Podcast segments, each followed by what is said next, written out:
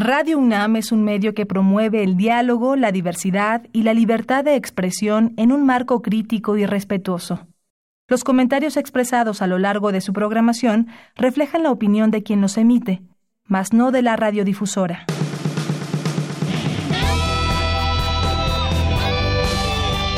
Prisma RU. Relatamos al mundo.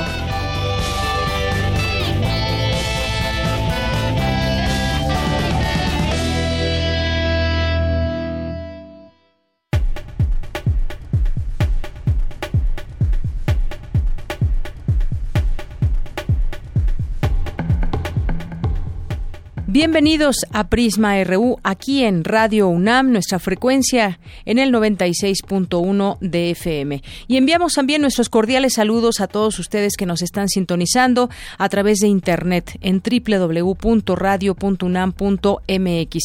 El día de hoy el programa es grabado y le hemos dejado información que consideramos relevante, información, entrevistas y más. Así que quédese con nosotros de aquí hasta las 3 de la tarde.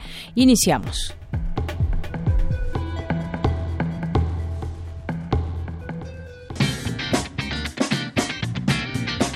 Hoy en la UNAM, ¿qué hacer y a dónde ir? No te puedes perder Tonske, programa de televisión hecho por universitarios en donde se tocan los temas que preocupan a los propios jóvenes, invitando a personalidades de diversos ámbitos como el político, económico, social y cultural para hablar de ese tema que molesta, inquieta o está de moda entre la juventud mexicana. Sintoniza hoy en punto de las 18 horas la señal de TV UNAM por el canal 20.1 de televisión abierta.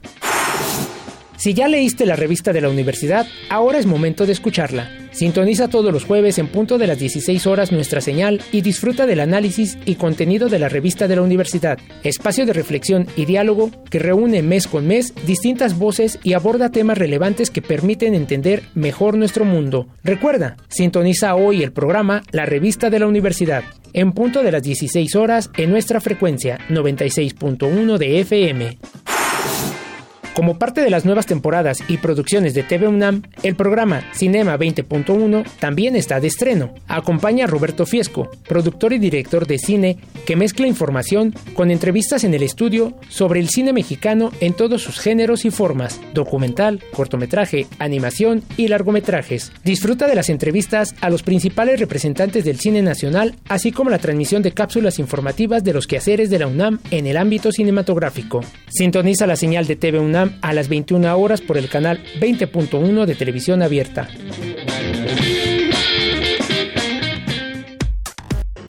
Prisma RU. Relatamos al mundo.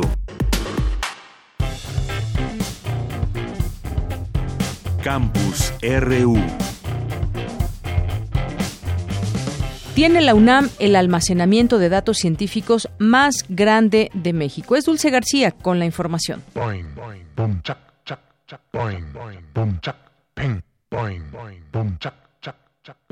La UNAM cuenta con el almacenamiento de datos científicos más grande de México. Se llama Centro de Datos y Cómputo de Alto Rendimiento y se ubica en el Instituto de Ciencias Nucleares. En dicho centro colaboran varias dependencias universitarias de las áreas de física y astrofísica. El equipo está conformado por 45 nodos de procesamiento y 52 servidores de almacenamiento y tiene la capacidad de 5 petabytes, equivalentes al contenido de un millón de DVDs, según indicó Lucas Nellen, investigador del Departamento de Altas Energías del Instituto de Ciencias Nucleares, quien además es experto en supercómputo y es también responsable de este espacio.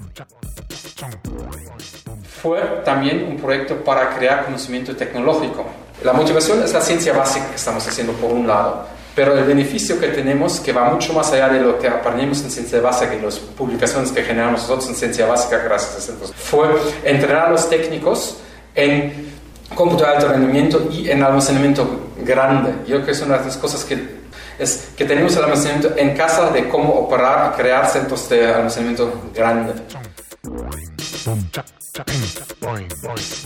Como una enorme biblioteca de la era digital, el centro de datos contiene la información de importantes proyectos científicos nacionales e internacionales, como el Laboratorio Nacional Hawk de rayos gamma, el detector ALICE del Gran Colisionador de Hadrones, el experimento de energía oscura DESI y el Observatorio Pierre Ager de rayos gamma. Esto permite generar soluciones de cómputo a bajo costo y alto rendimiento, de acuerdo con las necesidades. También ayuda a la creación de infraestructura de supercómputo para la UNAM en vez de adquirirla o rentarla. El centro de datos se creó para apoyar proyectos de investigación, pero también para crear conocimiento tecnológico. Aquí, además de técnicos, se forman estudiantes en supercómputo y se planea sumar a más dependencias de investigación para potenciar y hacer crecer este espacio. Para Radio UNAM, Dulce García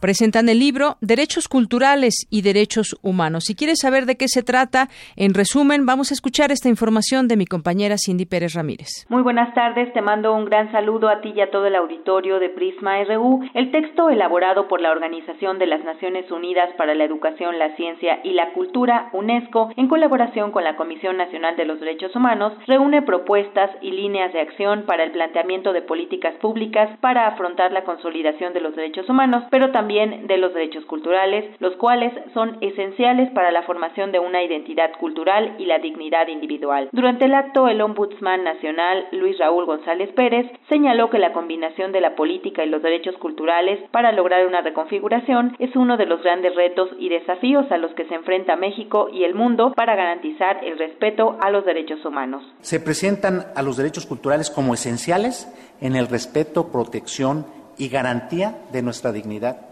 humana. De lo contrario, se vulneran los derechos culturales y, de acuerdo a los principios de interdependencia e indivisibilidad, potencialmente a otros derechos. Para ello, se describen en el libro, porque no ha sido complicado dotar de importancia y prevalencia a estos derechos. En buena medida, esto se debe a la complejidad que ha traído definir el propio concepto de cultura a lo largo de la historia, así como de los distintos contextos sociales a los que el ser humano se ha enfrentado, lo que dificulta establecer claridad normativa, así como otras en la materia. De lo que no hay duda es que la cultura es un universo de significados y que es un término en constante movimiento, pues depende propiamente del ser humano.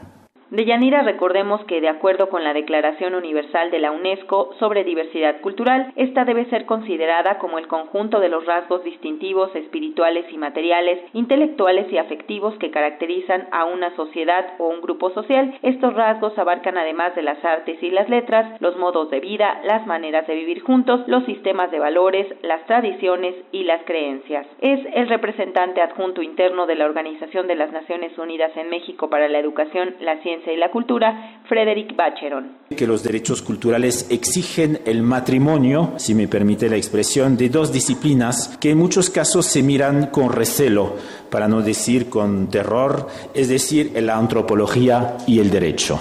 Esta relación entre los derechos universales y el respeto de la diversidad cultural es seguramente uno de los desafíos más importantes de las democracias del mundo de hoy y especialmente en México. Por consiguiente, al adoptarse la Ley General de Cultura y Derechos Culturales, se hace necesario encontrar los mecanismos prácticos para garantizar el pleno ejercicio de los derechos culturales. Nos habla justamente de la importancia que debe tener esta materia. Hasta aquí el reporte.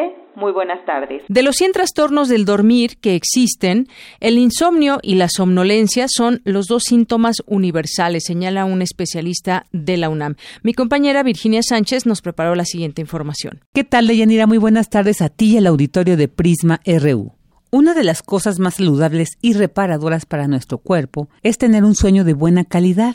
Es decir, que nos podamos levantar fácilmente, estar atentas o atentos y vigilantes desde las primeras horas de la mañana, lo cual también ayuda a mantener en buen estado la memoria, la concentración y el ánimo. Lamentablemente, esta situación es poco común en las personas adultas, entre las que un porcentaje significativo padecen insomnio, por lo que la mala calidad del sueño es quizá el principal síntoma de los trastornos del dormir. Así lo señala Ulises Jiménez Correa, académico de la Clínica de Trastornos del Sueño de la Facultad de Medicina de la UNAM, quien dice que hay más de 100 trastornos del dormir. Sin embargo, es el insomnio y la somnolencia los dos síntomas universales.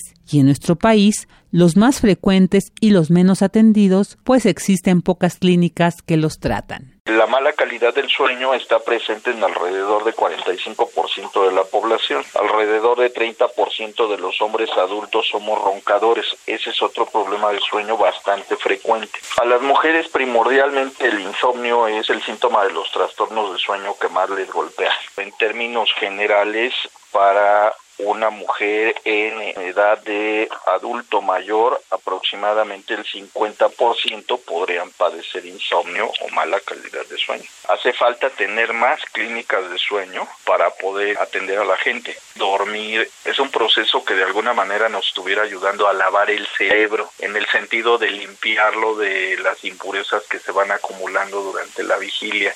De hecho, señala el especialista, actualmente se desarrolla una línea de investigación que había comenzado a estudiarse a principios del siglo XX y que después de haber sido abandonada, ahora se retoma. Esta línea de investigación sostiene que al dormir podemos eliminar sustancias que se acumulan en el cerebro durante la vigilia, por lo que el no dormir bien tiene efectos en nuestro comportamiento psicológico neuronal y que muchas veces afecta nuestro desempeño cotidiano y aumenta el riesgo de sufrir accidentes. No dormir contribuye con problemas importantes en nuestro funcionamiento neuropsicológico. Hay problemas importantes de memoria, de atención, de concentración, de planeación de la conducta. No dormir también nos va a llevar a tener problemas importantes del estado de ánimo. Entonces el paciente con problemas de sueño generalmente es irritable, ansioso y de ánimo depresivo.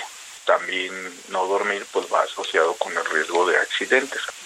Así que entre las recomendaciones que nos brinda el especialista se encuentran el levantarse temprano y ponerse un horario para dormir, realizar actividad física y eventualmente tomar una siesta breve, así como bajar la intensidad de las tareas antes de acostarnos. Hasta aquí la información. Muy buenas tardes.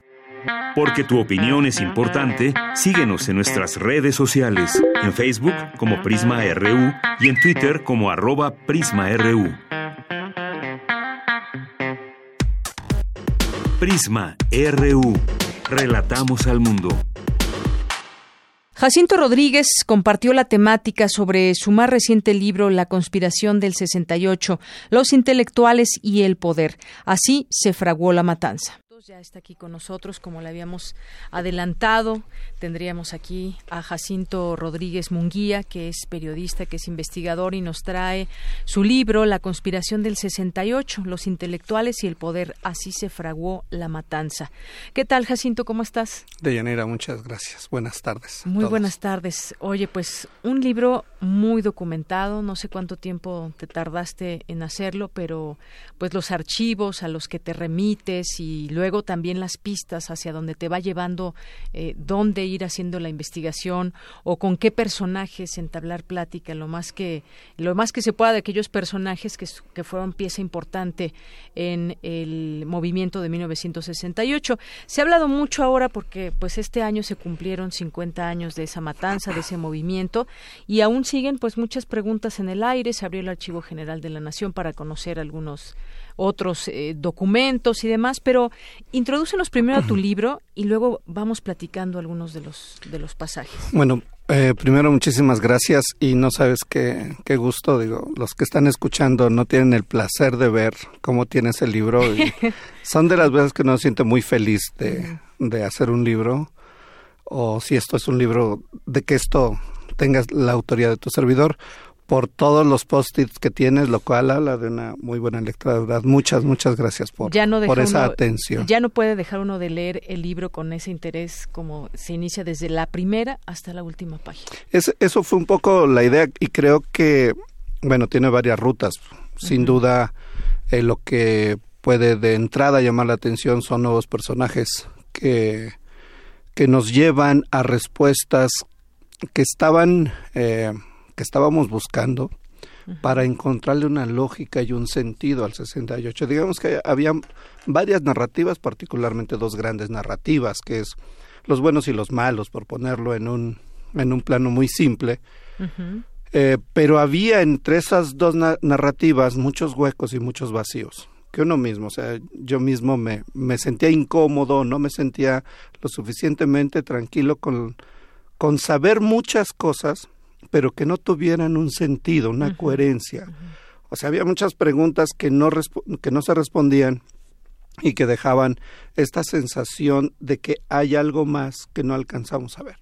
Entonces, bueno, estos años de, de a mí el 68 me atrae por muchas, muchas razones, este, y, y una pues es esta, estas piezas que va a conformar ese momento, que tienen que ver con una forma de ser no solo del sistema político mexicano, sino de todos los mexicanos, que es estos secretos.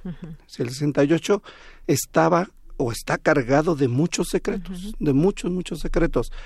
Y creo que esta sensación de que algún día habría que encontrarlos me llevó a mantenerme investigando. Creo haberle dedicado más de 20 años al, al tema, particularmente 68 y Guerra Sucia. Y del 68 vas armando piezas como, como las que se hacen cuando hacemos una investigación, por muy pequeña que sea.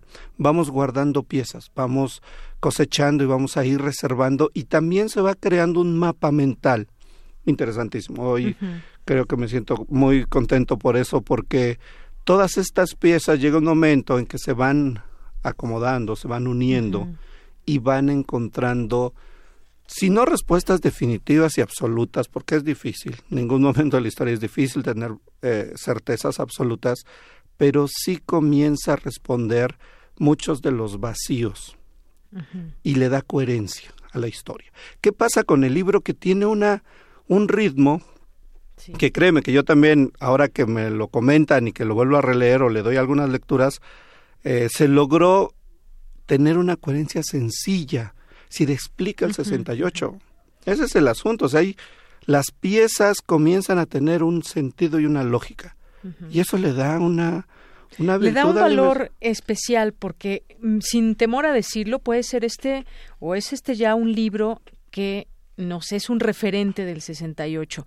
Porque, ¿qué sabemos del 68? Un poco lo explicaba usted. Hay muchos secretos, pero más allá de saber que culminó en una matanza, cómo inició este conflicto, cómo inició el movimiento, eh, qué, eh, qué, qué pasó con los militares, que lo sabemos, pues en general de manera muy genérica pero eh, si nos vamos a lo particular, pues estos datos eh, parten de documentos y quizás a muchos les pueda o no gustar, no estamos, no estamos para eso, pero hay documentos que respaldan también todo esto. Y aún así hay preguntas, por ejemplo, el papel del ejército, el mismo ejército, ¿qué participación tuvo el 2 de octubre? ¿Por qué hubo heridos también del lado del ejército? Nos hemos hecho esta pregunta, por ejemplo, ¿qué dicen los documentos? Eso es algo muy importante, por ejemplo. Sí, claro, la parte, la parte militar. Creo que la pieza, esta nueva pieza de este comandante, en su momento comandante, le da sentido a una suerte de, de pugna interna dentro del ejército que de algún modo vuelvo a estas piezas que se van soltando, que son como migajas en una selva, que las va soltando el mismo secretario de la defensa. Pero es, sin necesariamente ahí me, me, me pongo en la fila de, de lo que plantean los historiadores, hay que dejar pasar el tiempo. Era difícil verlo, aun cuando ya había pistas hace 20 años.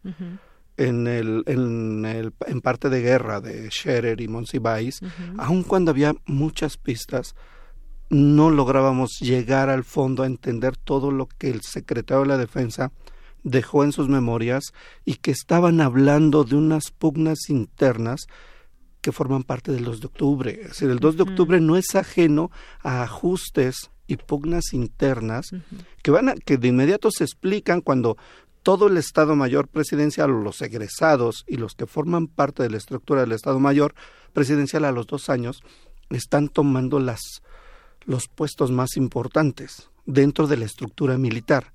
Y estas 2 de octubre, por, por ese lado, por el lado de los militares, da también una respuesta. Es decir, deja de ser solo un fueron o no fueron, quiénes fueron. Este personaje que está en la plaza, ¿no? Eh, le da todo un sentido al momento clave. ¿Quién ordena repeler la agresión y por tanto mete al ejército todo en una concepción de asesino? O sea, no hay esta, eh, esta separación de las piezas porque es un instante en el cual hacía falta un personaje así. No lo inventamos, ahí están los documentos. Y que así pasó a, la historia, como este ejército unificado donde pues no se sabía de estas divisiones que pudo que pudieron haberse dado. Ahora, también hay otro punto muy importante, los, la participación de los medios de comunicación, cómo es que se enteraba la gente, qué decían los medios de comunicación y dentro de todo esto me gustaría que nos platicaras sobre granero político. ¿Qué es granero político? Es, eh, para mí es una de las respuestas encontrar estas piezas de un filósofo, de una columna, de una forma de hacer propaganda muy especial en el 68. Para mí es una de las, es encontrar como una zona más, eh, con menos sombras, lo pondré así. Creo que el 68 uno de los legados son las sombras. Lo que sigue de ahí son muchas sombras eh, de información, de por qué o sea, ¿por qué? Esta gran pregunta que todo mundo nos hacemos. ¿Por qué después del 2 de octubre no hay ya no un levantamiento, olvídate del levantamiento social, una, una crisis social, una reacción social donde los hogares entren en una crisis tal que en unos años estén entrando en una evaluación necesaria de cuál fue su papel en el 68. ¿Cómo, ¿Cómo era posible o cómo es posible que eso ocurra? Bueno, aquí para mí está una de las respuestas más grandes. La propaganda tuvo un, un gran nivel de eficiencia. Granero Político es una columna mini ensayo que se va a publicar cada ocho días a partir del 21 de julio, un día antes de que empiece el conflicto en la Ciudadela, que es como el inicio de todo el movimiento estudiantil, comienza a publicarse el domingo 21 de julio. Cada ocho días vienen materiales que son de una profundidad de información, pero también de estilos, de narrativas. Eh, conjuga este personaje todas las eh, los géneros posibles, desde literarios, ironía, sarcasmo. Y bueno, quien lo hace, que es como otra de las cosas que logramos alcanzar después de un buen rato, es un filósofo muy importante para México, eh, que se llama Emilio Uranga, un filósofo en el libro, no vamos a ocupar mucho tiempo acá para no... Pero en el libro tiene un, un, buen eh, número de páginas eh, que nos habla de quién era Emilio Uranga y nos deja también esa sensación de quién fue ese personaje, qué papel jugó en este movimiento en México e incluso también sus viajes al exterior. Sí, claro, porque verlo solo como un a mí lo que no me checaba es que fuera un columnista cualquiera. Y no digo que los columnistas no sean buenos, pero en ese contexto, esa era una pieza que no encajaba. Al contrario, estaba a un nivel superior al resto de los periódicos que uno revisa y revisa y no encuentra coincidencias. No tiene nombre, no tiene autor, es eh, pública como El Sembrador. Todos estos elementos y un mensaje que me llega de un filósofo preguntando en el anterior libro si sabía algo de un filósofo llamado Emilio Uranga, me abrió este universo. es un, un universo con el cual eh, a mí me acerca a una respuesta importante. ¿Por qué estos vacíos? ¿Cómo estos vacíos no son casualidades, se construyen? Y creo que en el 68 se hizo un trabajo finísimo, finísimo, de alta propaganda, a los mejores niveles de los que han existido en la historia. ¿Era posible con cualquier personaje? No. O sea, para eso hacía falta un personaje como Emilio Uranga, que es más allá de esto, ¿eh? O sea, he tenido algunos intercambios con filósofos de la universidad. Hace unos días hubo un coloquio sobre Uranga y el grupo Hiperión. Y creo que este es el Uranga que quizá por ahí se hablaba, se mencionaba, se, se, rumoraba, pero que no teníamos materiales para demostrar que era él. Pero yo creo que reducirlo a esta parte sería muy pobre, no solo para él, sino para la historia de México. creo que Emilio Uranga hay que verlo profundamente. Claro, quienes nos estén escuchando, yo creo que en este capítulo les puede pasar igual que a mí, que no pudo uno parar de leer todo ese capítulo que habla de Emilio Uranga y qué tiene que ver con todo este eh, movimiento que hacía, cuáles eran sus pasos, qué, cuál es el legado que deja, con quiénes se juntaba, cómo se expresan de él. En la sincronía perfecta que se va dando, porque este también es como el parte de, del libro que le da un, una eh, cualidad, cómo se va sincronizando las acciones de personajes como Emilio Uranga, Luis Echeverría Álvarez, el Estado Mayor Presidencial, en, y lo que va ocurriendo. durante el movimiento. O sea, no son piezas aisladas, van teniendo una coherencia hasta llegar al 2 de octubre, donde otra vez los personajes, no vamos a decir el final, ¿no? Aquí por radio para que lo, lo vean en el papel, hasta que el 2 de octubre todos esos, personajes tienen un papel importantísimo.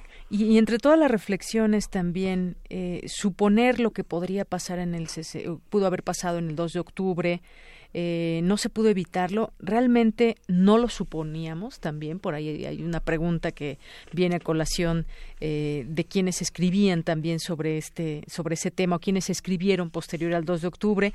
Luego, pues algunos desafíos eh, que tuvieron, o bueno, muy desafiante la postura de los estudiantes en el caso de un mitin en el Zócalo, de lo que está, el Zócalo era pues el lugar del presidente, el que hubieran osado los estudiantes de ahí ir a hacer mítines. Luego hay una parte que cuentas muy interesante de la bandera rojinegra. ¿Quién puso esa bandera rojinegra? ¿Fueron los estudiantes realmente? ¿Quién sembró también esta, pues, este pretexto para que el ejército estuviera más cerca de los estudiantes para reprimirlos. Sí, lo que, lo que me encuentro o trato de, plantear en esto es que hay una, hay una intencionalidad en, en, todo el, todo el movimiento de parte del poder político y en este caso ya aliado con algunos pensadores que, que tienen como objetivo partir la historia, es decir, hacer la historia no solo que la historia vaya conduciendo sus acciones, sino que ellos vayan conduciendo el todo el papel de la historia. Y ahí aparecen momentos muy importantes como el de la bandera rojinegra en el Zócalo, como las las este los disparos contra la Boca 7 después de algunas marchas, después del de la toma del CEU y de Zacatenco, cómo se desplazan las acciones violentas a ciertos puntos para ir moviendo e ir atrayendo a los estudiantes. Y sin embargo, creo que eso le da un peso maravilloso al movimiento estudiantil, porque a pesar de esta insistencia del poder por conducirlos a un corte de la historia que ellos querían, hay una cápsula maravillosa que es del movimiento estudiantil que van a desbordar completamente eh, la, lo que es el México de esos de esos años.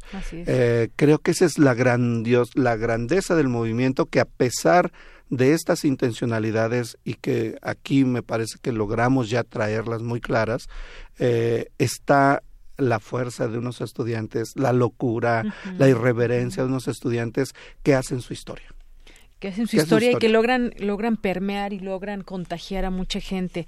Eh, el espionaje también formó una parte importante en todo esto. ¿Qué papel jugó el espionaje? cuando aquella marcha también del silencio que recorrió las calles, que era pues desafiante, ¿no? Para muchos estudiosos, dices aquí en tu libro, el más alto nivel de organización social que alcanzó el movimiento estudiantil. Se empezó a temer a esa organización. ¿Cuántos estudiantes y cuántas personas de la sociedad civil eh, eh, pues estaban participando de esas marchas? Algo que empezaba a hacer enojar al gobierno. Y luego, pues si nos vamos al 2 de octubre, se nos va acabando el tiempo también. Pero pues decía eh, bueno, lo que nos dices aquí, eh, y según documentos, estudiantes armados. En aquel, en aquel momento, donde fue el 2 de octubre, en el mitin donde estaban los líderes y demás, eh, claro que es algo que o una tesis que muchos van a decir a ver no no había armas entre los pero mira eso fue hace 20 años precisamente en un texto que publicamos en lo que era la revista Milenio que en la comisión especial que se creó en la Cámara de Diputados sobre el 68 se acercaron abrieron abrieron la convocatoria y se acercaron muchos de los aquellos dirigentes y estudiantes a que dieran sus testimonios. Y ahí apareció Jorge Po y otros personajes que decían, a ver, sí, nosotros fuimos armados, pero vamos, ya visto el contexto completo, pues eran unas armas que nada iban a hacer. No, que era parte como este enfado, enojo, ira ya que estaba acumulada, pero que no iban a, lograr nada. Frente ahora, mirando desde lo que tenemos 50 años después, de esta, este esta planeación, esta planeación tan perfecta y tan exacta, yo lo pongo como este gran escenario que es el 2 de octubre, donde más que una ratonera es una un perfecto escenario para la administración de la violencia. Entonces, e, esa es parte de la grandeza. A pesar de todo esto, a pesar de toda esta estructura pensada, planeada, esta conspiración, los estudiantes van a hacer cosas que, que van a quedar casi al paralelo de estas traiciones, por desgracia, que se dieron dentro del poder. El, los aparatos del espionaje jugaron su papel, por ahí hay algunos materiales que se están difundiendo, algunas series. Yo creo que los aparatos de inteligencia cumplieron, como la Dirección Federal de Seguridad, con el papel que tienen asignado de ser los que aceitan con sangre una maquinaria. Así es. Oye, y entre los documentos que tú investigaste y demás, también te llevó a personajes, decía al principio. Entre esos personajes te llevó a entrevistar a, Porfirio Muñoz Ledo, por ejemplo, para preguntarle sobre Emilio Uranga y después, pues ya no quiso darte la entrevista, segunda es parte. Que, es que es, es, por eso te digo que, que reducir a Uranga, a Emilio Uranga, el filósofo, a esta parte porque esa es una parte de sus genialidades, ser capaz de una construcción, de una propaganda tan fina y bien hecha, reducirlo a eso sería empobrecerlo, porque él lo pueden negar muchos intelectuales vivos hoy, ¿eh? lo pueden negar, pero Uranga fue para ellos en su momento casi un, un, un guía, un guía en muchas cosas, más allá de la relación tan estrecha que tenía con el poder Uranga, era una referencia y muchos quizá no llegaron a entender el nivel de influencia que tuvo. Tanto que en los setentas esta historia se modifica, ¿no? Ya será el próximo libro. Pero llegaron a tener sí sospecha y sí tenían idea de la importancia que tenía Uranga dentro del sistema político mexicano. Ya no se diga de políticos, claro, pasan los años, comienzan a comenzamos a acercarnos a esta parte incómoda de la historia con personajes que resultan incómodos y entonces muchos les dan la espalda. Yo quedo sorprendido porque hay mucha gente que me dice, a ver, no tal intelectual, tal escritor, tal personaje, lo venía a ver y aquí se sentaban y eran reuniones permanentes. Cuando los busco a esos personajes no hay respuesta, es un silencio, es no quiero hablar y bueno, Muñoz Ledo es es el susto de espérate, ¿qué estás qué estás haciendo? ¿Por qué estás ¿Por qué tienes eso cuando eso es algo que está en el archivo? Creo que a Uranga le pasa lo que en el mundo intelectual suele ocurrir. O sea, si no entras en ese mundo, comienzas a ser el rechazado, el apestado, y creo que Uranga sería una desgracia solo meterlo en la parte de, de esta de este mundo de la propaganda. Vienen materiales por ahí en filosóficas, vienen, van a publicarnos materiales increíbles sobre Uranga y Luis Villoro, cartas, este Octavio Paz también que viene mencionado aquí Octavio en Paz y creo que viene la otra parte de Yanira espero que tengamos la oportunidad de en unos, unos meses o un poquito más de platicar del siguiente libro porque esta es una parte en la cual Uranga parece como el, como si quieres, el, el, el malo de la historia. Como el ideólogo eh, propagandístico, digamos. Pero digamos que acá le funcionó, le funcionó. O sea, este arte de la propaganda logró arrinconar a un mundo, a este universo de intelectuales, pero al paso de los meses nada más, 69, comienza una, una conversión que va a llevar a creo que el peor momento, más que el 68, los años de la Guerra Sucia donde todo parece perfecto en un país y está ocurriendo lo mismo que en Chile, Argentina, Uruguay, Brasil. Claro, que vino los años posteriores al 68, ¿no? Después de que la plaza de Zócalo no se volvió a llenar durante mucho tiempo, hay un poema por ahí de Rosario Castellanos. Y bueno, pues finalmente, porque ya el tiempo nos comió, pues esta entrevista también que le haces al hijo de Díaz Ordaz y cómo, pues relata, pues fue engañado Díaz Ordaz. Es una de las, a ver, una de las tesis creo que, son de las cosas que, que pueden resultar incómodas, pero la historia es incómoda, no hay de otra. Me parece que los más traicionados dentro del sistema fue el propio son Díaz Ordaz. Díaz Ordaz y Marcelino García Barragán. Y claro, no lo iban a aceptar, en eso se parecían, eran similares, hombres duros, hombres inflexibles. ¿Cómo iban a aceptar que habían sido traicionados? Creo que es muy pronto, como al uno o dos años tienen clarísimo que fueron traicionados, que les pusieron una trampa. Luis Echeverría. Pues Luis Echeverría y todo un grupo entre ellos estos, ¿no?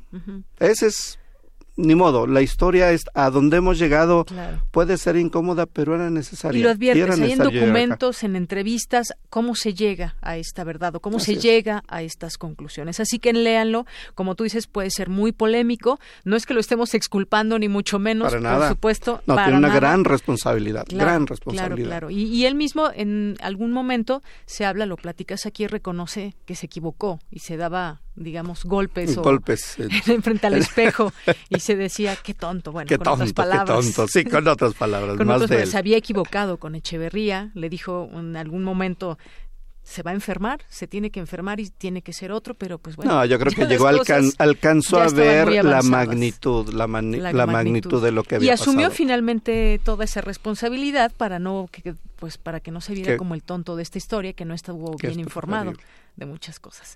Pues bueno, esperamos con ansiedad qué la segunda buena plática, Qué buena plática, muchas gracias a ti. Muy bien, pues muchísimas gracias Jacinto Rodríguez, ya te invitaremos en otro momento para seguir platicando de estos temas. Por lo pronto, muchísimas gracias. No, a ti, muchas. Les recomendamos ¿eh? el libro La conspiración del 68, los intelectuales y el poder, así se fraguó la matanza del periodista e investigador Jacinto Rodríguez Munguía. Muchas gracias. Tu opinión es muy importante. Escríbenos al correo electrónico prisma.radiounam@gmail.com. Prisma RU. Relatamos al mundo. Me da mucho gusto recibir hoy aquí en Prisma RU de Radio UNAM a Héctor Eduardo Cid, es estudiante de doctorado, es egresado de la carrera de tecnología de la UNAM e integrante del Centro de Geociencias con sede en Juriquilla, Querétaro.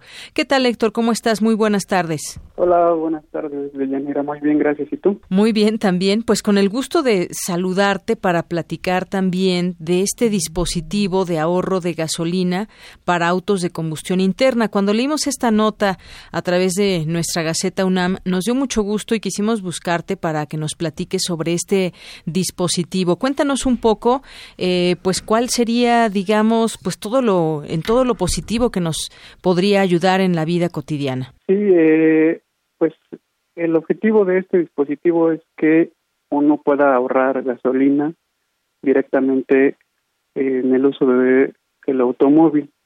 Esto mediante la recuperación de el calor que emite el mismo automóvil y el uso de este calor recuperado en varias eh, actividades propias del desempeño del auto.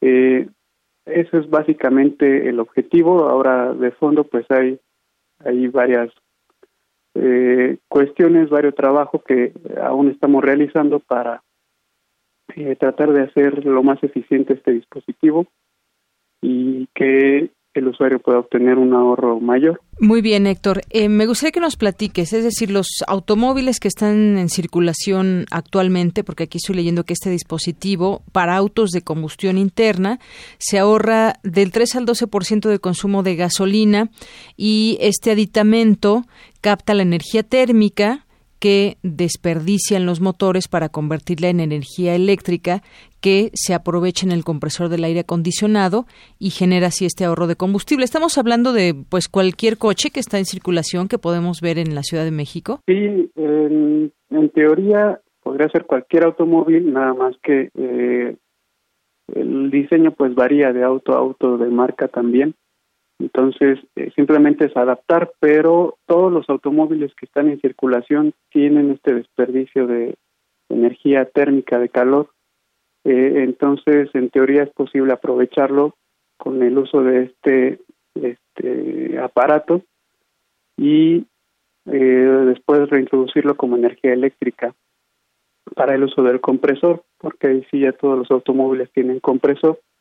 entonces, la proyección que tenemos ahorita estimada pues iba del 3 al 12 que es un rango amplio pero estamos tratando como ya de definir más eh, en el trabajo que estamos haciendo ahorita con el con el prototipo Bien, Héctor, y en este sentido también sé que se está aplicando ya estos eh, termoeléctricos en automóviles en países como Alemania y Estados Unidos. Sería la primera vez en el mundo que se da uso directo en el compresor. ¿Y están en qué etapa ahorita? Porque nos decías, y sabemos que es todo un proceso, pero ¿en qué etapa están ahorita para que en algún momento podamos decir, a ver, este dispositivo que se hizo desde la UNAM, me gustaría adquirirlo? ¿Cuánto tiempo pasa? ¿En qué etapa? van de este proceso? Sí, ahorita la etapa es este trabajo todavía de prototipado. Eh, ahí hemos tenido algunas, eh, bueno, algunos trabajos que han salido propiamente de lo que es la investigación, porque eh, los nuevos diseños en automóviles, el compresor ya funciona de otra manera. entonces estamos haciendo un análisis para ver si tenemos que modificar el prototipo o podemos continuar con el que ya teníamos desarrollado para los automóviles que ahorita abarcan la mayor parte del parque vehicular. Entonces, ahorita el estatus es de trabajo en prototipo. Eh, yo creo que esto nos va a llevar alrededor de medio año y eh, tendríamos que hacer unas pruebas de piloto para ver cómo funciona ya en campo eh, que esperamos que tarde otro medio año, entonces alrededor de un año nosotros podríamos estar pensando en eh, lanzar al mercado algunas unidades y empezarlas a instalar. Se ve algo largo, pero creo que es necesario porque eh, preferimos sacar algo bueno que eh, sacar ahorita lo que tenemos y que tal vez no pueda funcionar como está esperando. Así es, Héctor. Y bueno, también pues depende de todo este uso que se le dé al automóvil. Por ejemplo, me quedo pensando en el caso de los taxis, que es un uso muy intensivo y esto vendría bien también para todos estos eh, automóviles que pudieran en algún momento utilizar este dispositivo. Sí, exactamente. Eh, una, el mercado, el nicho de mercado reside en los usuarios, digamos, intensivos, que todos sabemos que los taxistas eh, recorren hasta más de 300 kilómetros por día. Entonces ellos obtendrán un beneficio eh, considerable del uso de esta herramienta. Y bueno, también hay flotillas, por ejemplo, de transporte, algunas otras eh, sectores del mercado automotriz que podrán beneficiarse de esto.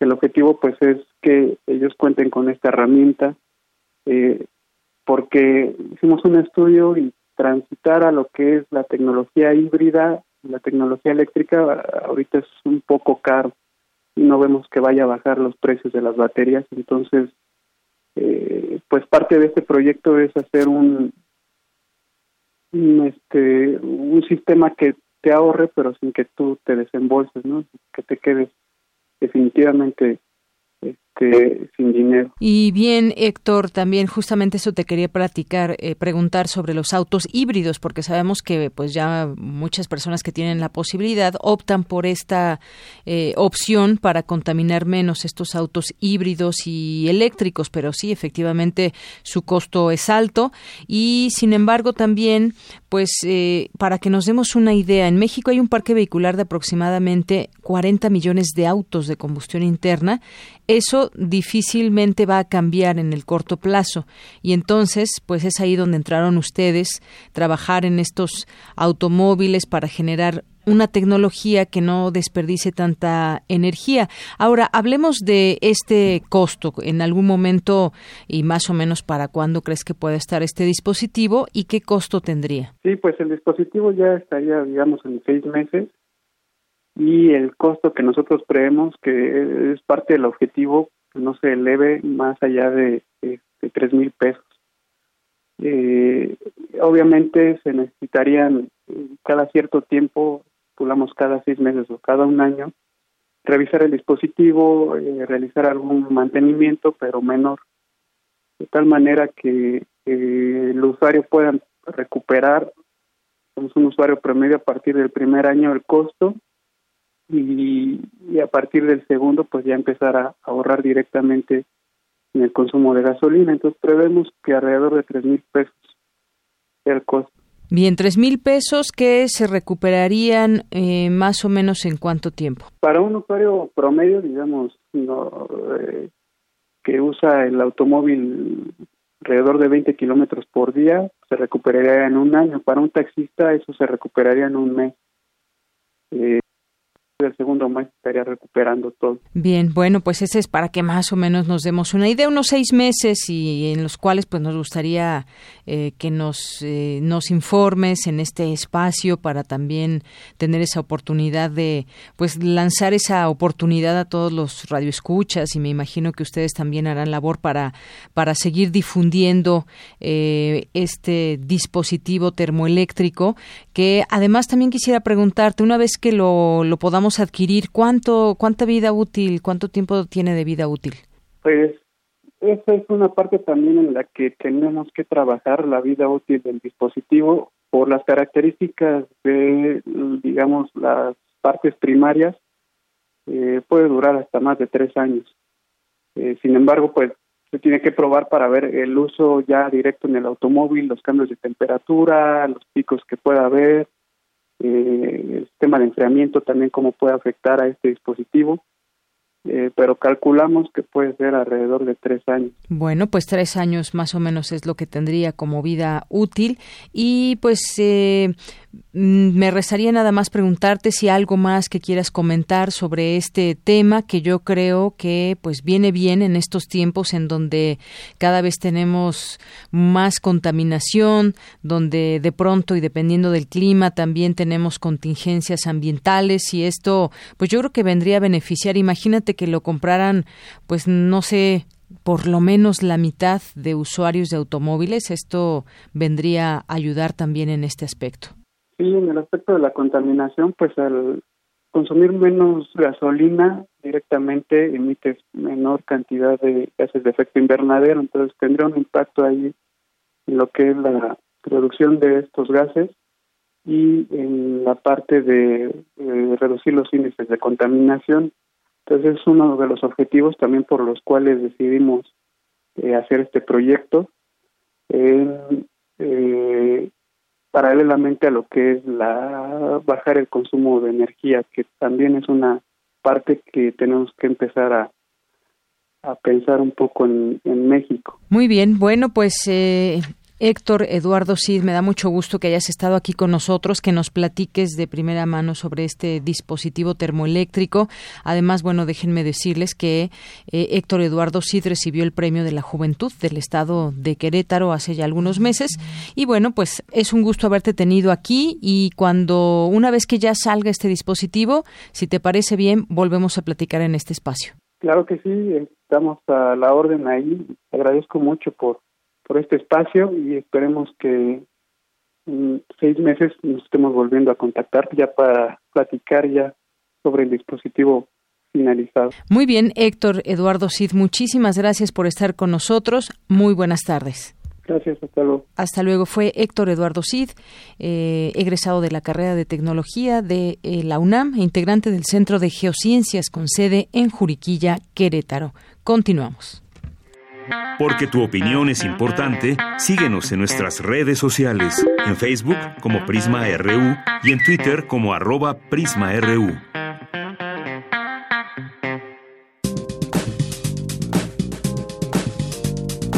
Cultura RU.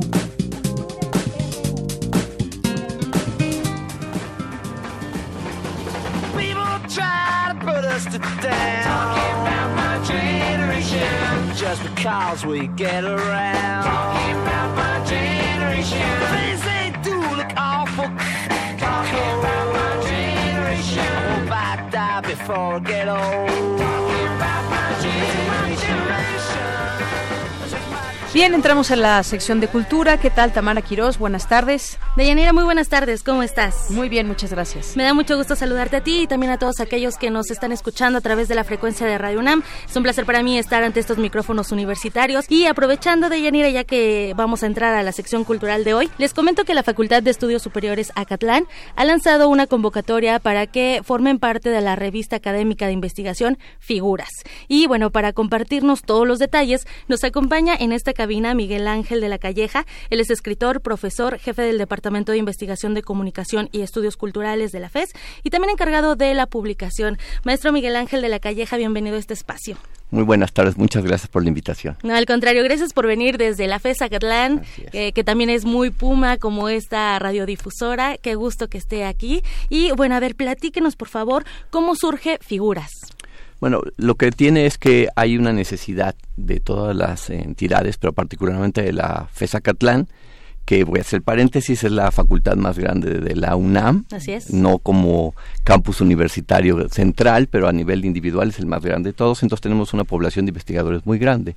Entonces hemos de- decidido, desde que empezó esta administración con el doctor Manuel Martínez Justo, que hubiera una publicación digital para que pudiera darse la divulgación de los artículos de investigación tanto de la FESA Catlán como de investigadores de la UNAM y internacionales, porque no es una revista que vaya a publicar artículos solo de la FESA Catlán o solo de la UNAM.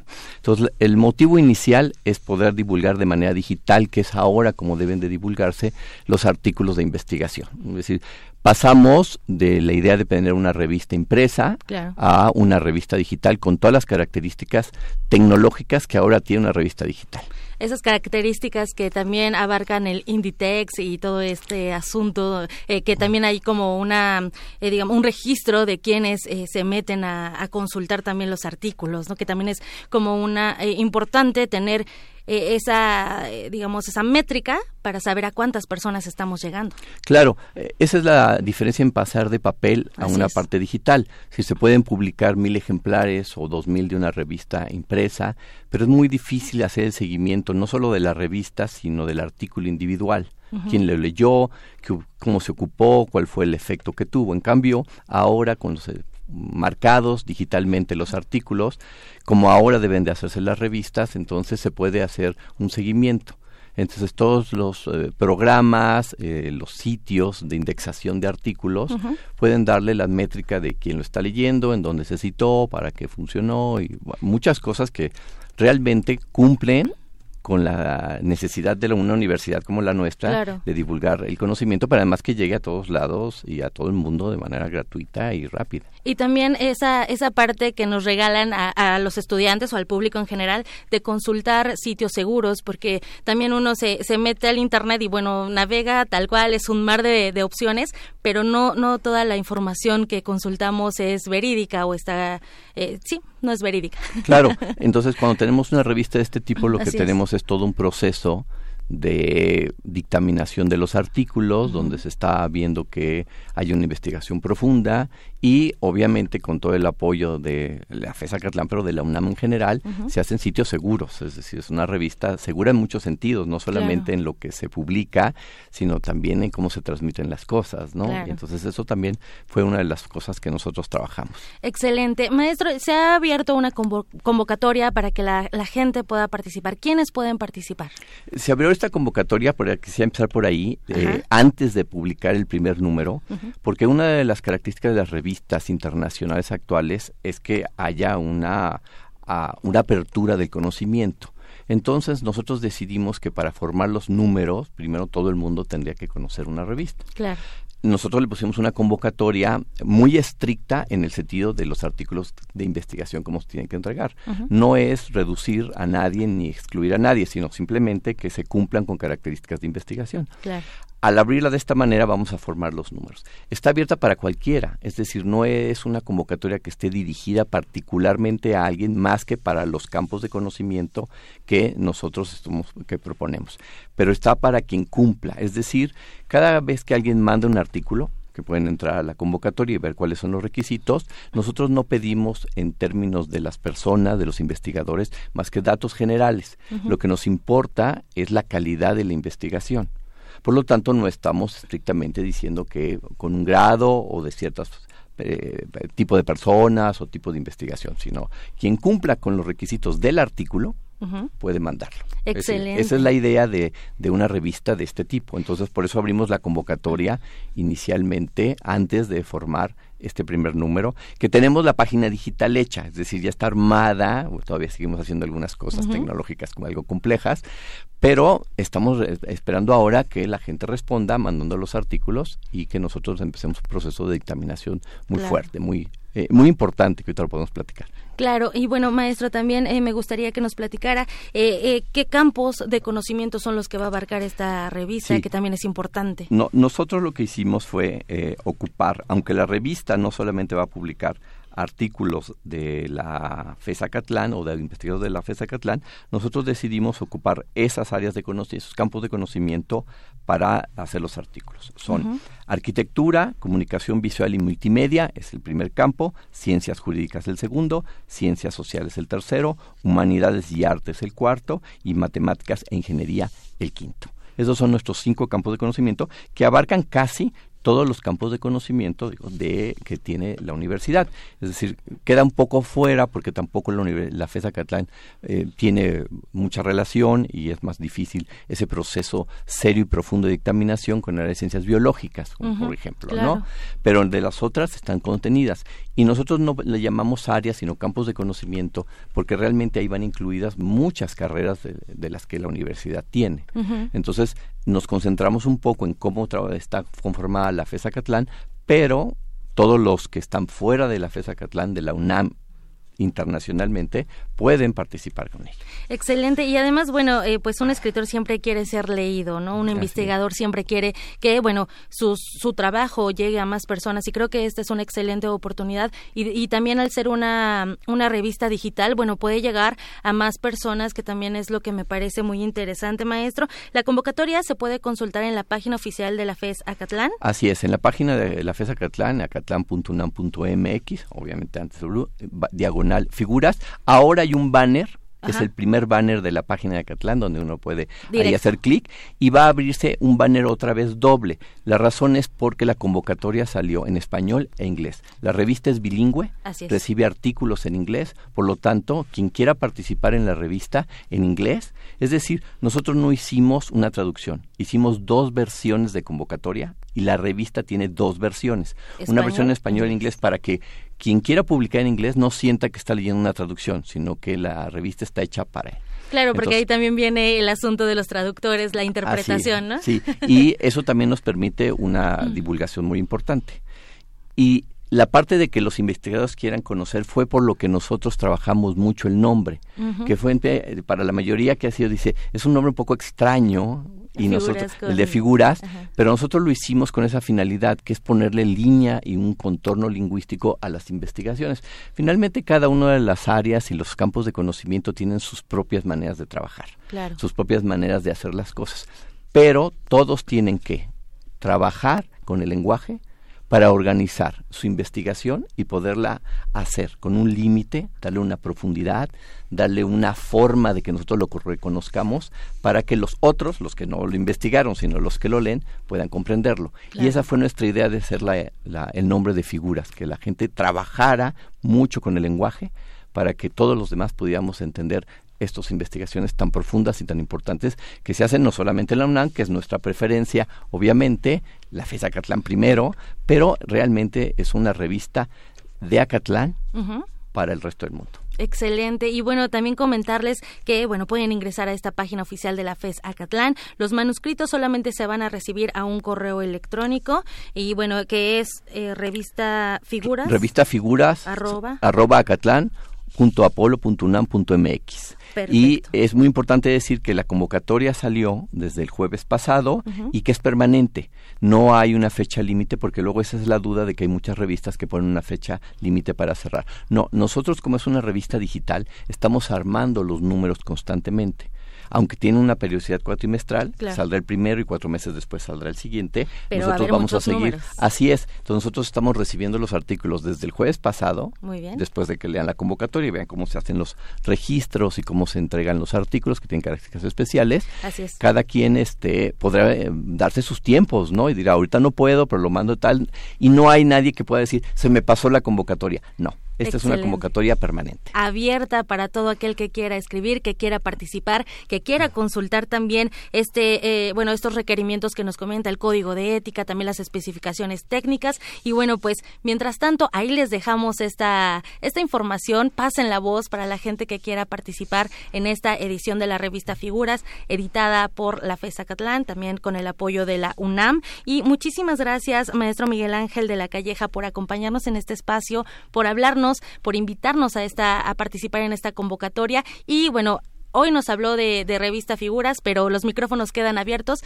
también para que nos platique después de Ediciones Parentalia, que esas plaquetas a mí me encantan, eh, así que lo recibiremos después con muchísimo gusto. Con mucho gusto aquí estaremos. Muchas gracias. Muchísimas gracias. Deyanira, nos despedimos. Que tengan muy buena tarde. Todavía hay más información. Gracias, gracias Tamara, gracias maestro Miguel Ángel. Vamos a continuar, justamente vamos a hacer una pausa y regresamos a la segunda hora de Prisma RU.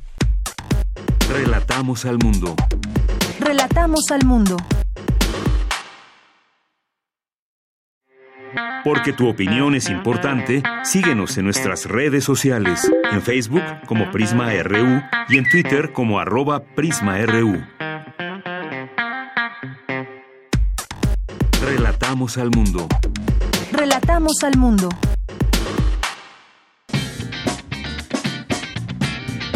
Mañana en la UNAM, ¿qué hacer y a dónde ir?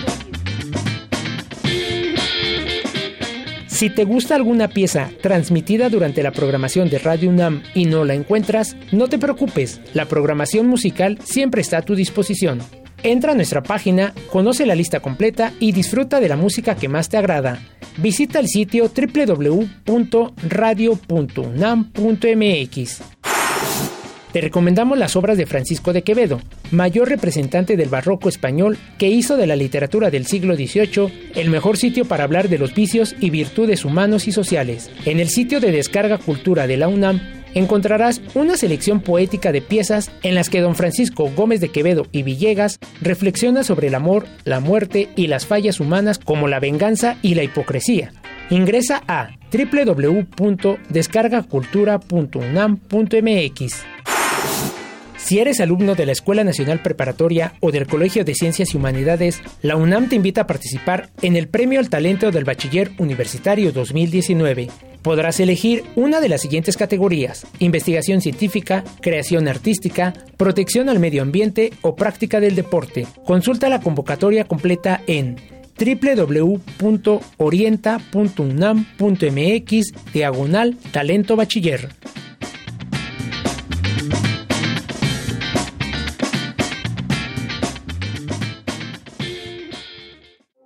Queremos escuchar tu voz. Nuestro teléfono en cabina es 55 36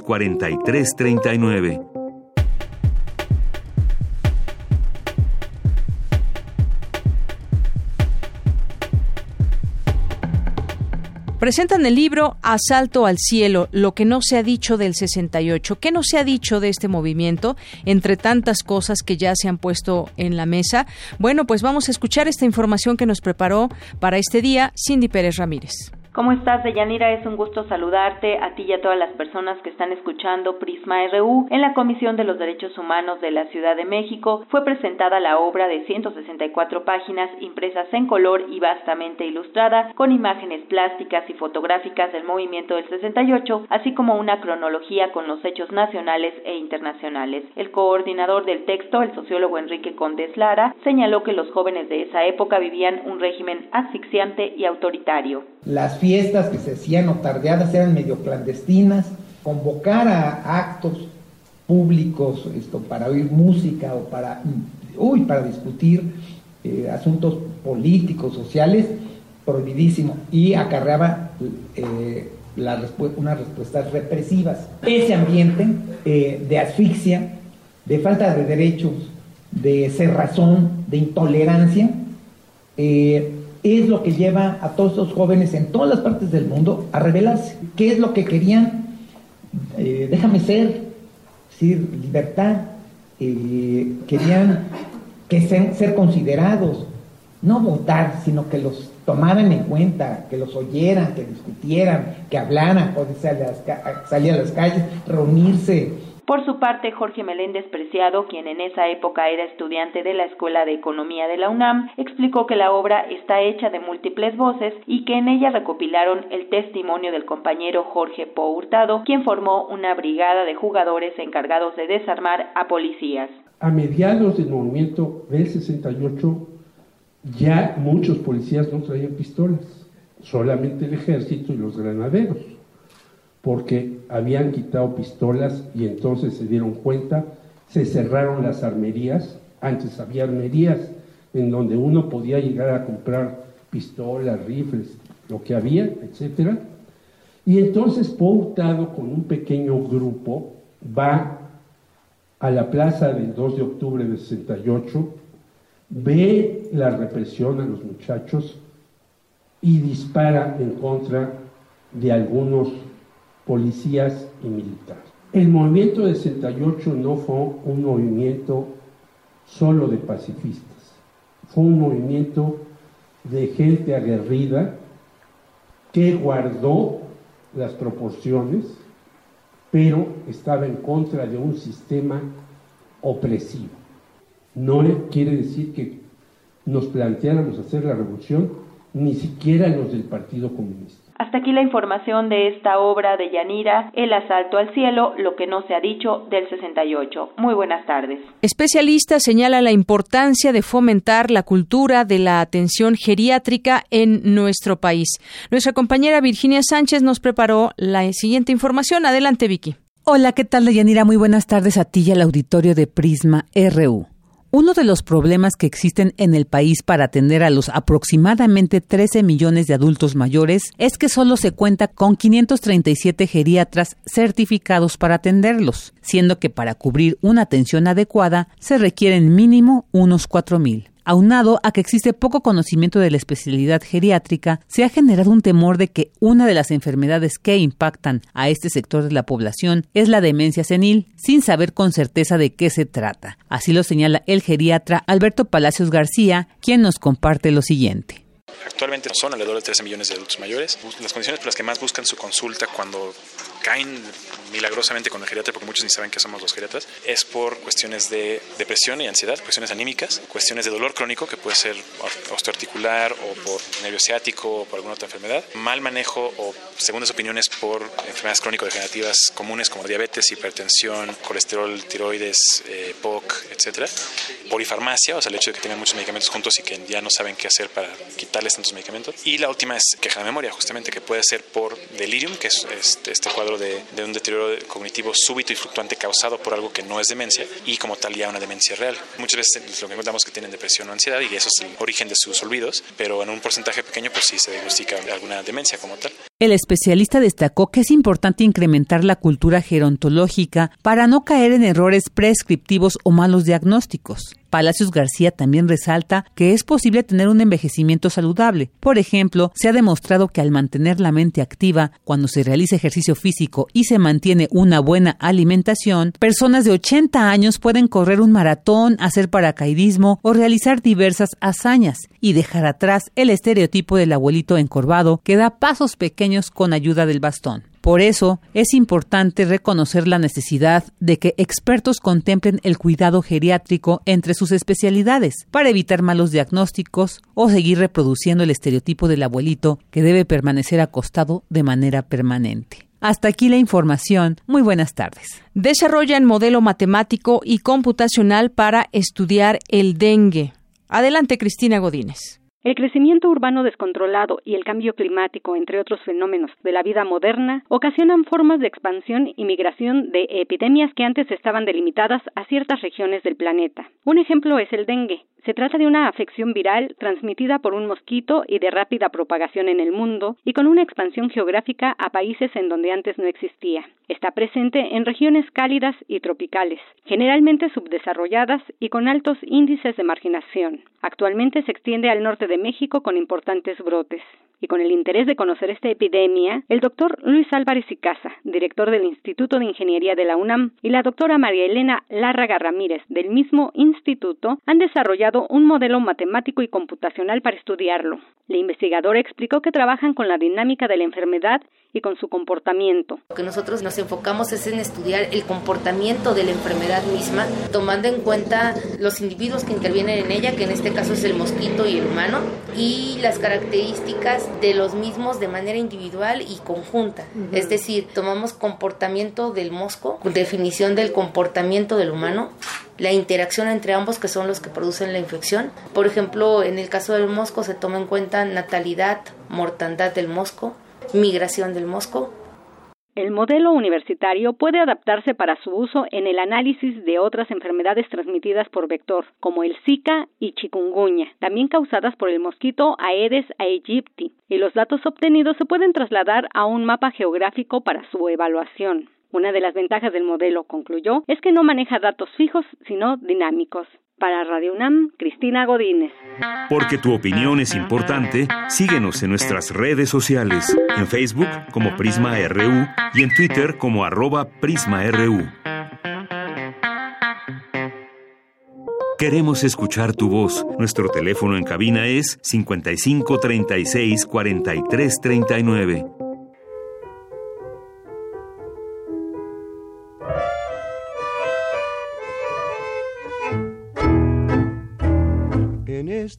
noches de frío, de duro cierzo invernal, llegan hasta el cuarto mío las quejas del arrabal. En estas noches de frío, de duro cierzo invernal, llegan hasta el cuarto mío. Bien, pues así empezamos hoy esta eh, entrevista que hicimos poner música de los años 30. Agustín Lara es quien está cantando. Y bueno, así dar pie a esta entrevista con Ricardo Pérez Montfort, que es investigador del Centro de Investigaciones y Estudios Superiores en Antropología Social, el CIESAS, y maestro en la Facultad de Filosofía y Letras de la UNAM. Ha sido profesor invitado en diversas universidades europeas y estadounidenses. Sus intereses lo han llevado por el cine documental, el estudio de la derecha mexicana, el mundo caribeño, el folclore latinoamericano y la historia de Hispanoamérica durante los siglos XIX y XX. Y tengo en mis manos este libro que se llama Lázaro Cárdenas, un mexicano del siglo XX, y le doy la bienvenida a Ricardo Pérez Montfort. ¿Cómo, cómo está Ricardo? Muy buenas tardes. Muy buenas tardes, muchas gracias, todo todo en orden. Qué bueno, pues aquí le mandan muchos saludos. Le, sal, le saluda Virgilio Pineda Calderón, que nos hizo recordar de eh, su colaboración en Espejismo Ratonero. En eh, efecto. Y que bueno, quiere ya volver a escuchar el programa, quiere encontrar los audios y bueno, le, le manda muchos saludos. Pues muchísimas gracias, igualmente, Virgilio, un saludo, un abrazo. Y también Juan Stack le manda muchos saludos. Ah, gracias, igualmente, Juanito, qué gusto. Mm. Bueno, pues entremos a, en materia con este libro que tengo en mis manos, un libro amplio, un libro que nos lleva por pasajes, detalles de lo que fue eh, el cardenismo, específicamente entre los años de su sexenio, 1934-1940, para que nos situemos más o menos en la en este en este momento, porque son en total tres tomos de estos libros que usted además se dio cuenta de que era demasiada información al estar buscando datos, pues no podían contenerse en un solo tomo. En efecto, sí, sí, sí. Bueno, este es el segundo. Este tomo. es el segundo. Uh -huh. El primero era más bien desde el inicio de su biografía, desde uh -huh. 1895, ubicarlo en, en Jiquilpan, en el occidente mexicano, después durante la revolución, sus años ya como operador político de los regímenes de eh, Álvaro Obregón y Plutarco Elías Calles, como gobernador de Michoacán, después como, este, bueno, incluso antes como operador político en Tamaulipas, en la región de las Huastecas y uh -huh. en, en la región del Istmo de Tehuantepec, después como gobernador de Michoacán y mm, finalmente como secretario de gobernación, presidente del Partido Nacional Revolucionario y desde luego también como secretario de guerra, ¿no? Eh, justo antes de convertirse en el candidato del PNR a la presidencia de la República en 1933, a finales de 1933. Ahí termina el primer volumen. Y este segundo volumen empieza en el año de 1934 y concluye en 1945 incluyendo desde luego toda la presidencia, que es de 1900, finales de 34 hasta finales de 1940. Así es, por todos estos pasajes nos va llevando cuando fue presidente, pero antes estuvo en campaña un año y además, pues es muy interesante todo esto, eh, pues quienes le atribuían tantos logros para sacar adelante al país, pero también hay quienes señalaban los, los saldos negativos, eh, quiénes eran esos personajes, esas instituciones que, pues, por una parte, eh, aplaudían muchos de sus de los cambios que implementó durante su presidencia, pero también hubo estas fuerzas que estaban que eran adversas a, al general Lázaro Cárdenas. Eh, platíquenos un poco sobre estos pasajes interesantes, porque además yo decía se dan detalles muchas veces de eh, pues de estas giras, por ejemplo, con quienes se entrevistaba, quienes lo seguían. Nos da toda esa idea de cómo hizo campaña el general Lázaro Cárdenas. Bueno, eh, se trata de una campaña, yo casi debería calificarla como la primera campaña política moderna del siglo XX, porque implica no solamente recorrer gran parte del país, eh, recorrer a un, país que se encontraba bastante mal comunicado, ¿no? Todavía eh, no había tantas carreteras, desde luego el ferrocarril estaba reconstituyéndose, había desde luego rutas marítimas y unas pocas rutas aéreas. Entonces, realmente el recorrido que tiene que hacer el país lo hace pues a través de todos estos medios y es una campaña que tiene principalmente dos uh, dos tendencias. Una es eh, pues mostrar, dar a conocer al candidato dar a conocer lo, el programa del plan sexenal que el propio Partido Nacional Revolucionario había eh, desarrollado, inventado, estructurado en 1933 y eso por una parte y por otra parte también hacer un primer diagnóstico de cómo se encontraba el país, quién, cuáles eran las fuerzas políticas, cuáles eran las distintas fuerzas de desarrollo en las distintas identidades. Y de hecho es eh, es una campaña que a diferencia de lo que conocemos hoy en día como campaña es una campaña con poca gente no es este son, son comitivas chicas no pequeñas que van deambulando verdad de un pueblito a otro no van eh, enterándose de qué es lo que está sucediendo en cada uno de estos pueblos y también mostrando eh, el interés y las posibilidades que se tendrían de echar a andar pues pequeños proyectos de desarrollo y de reestructurar también este enorme modelo que se va a tratar de instrumentar de una mejor y mayor distribución equitativa de la riqueza en este país, ¿no? Que es una de las características del propio cardenismo, ¿no? O sea, es, es, el modelo es, eh, por una parte, impartir una mayor justicia social, pero sobre todo, ¿verdad?, distribuir de manera mucho más equitativa la riqueza nacional y particularmente también este, tratar de, eh, y, digamos, eh, dirigir al país hacia una colectivización hacia un modelo que tiene muchos ah, atisbos y visos del socialismo, ¿no? Que están presentes en la educación, que están presentes en la formación de los ejidos, que están presentes en la organización de los trabajadores y vaya de lo que se trataba en esa campaña era de, de mostrar precisamente ese proyecto que, que se que pretendía instrumentar y que finalmente sí se instrumentó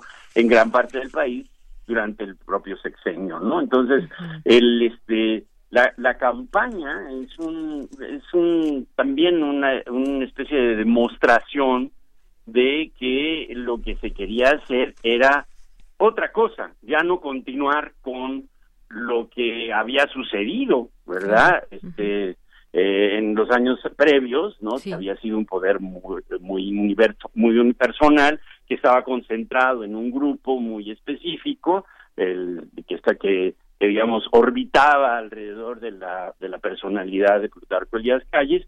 Ahora de lo que se trata es precisamente de orientarlo no tanto en función de una personalidad, sino principalmente a partir de un proyecto nacional, ¿no? Ese es el, el, el, el planteamiento, digamos, de este año de 1934.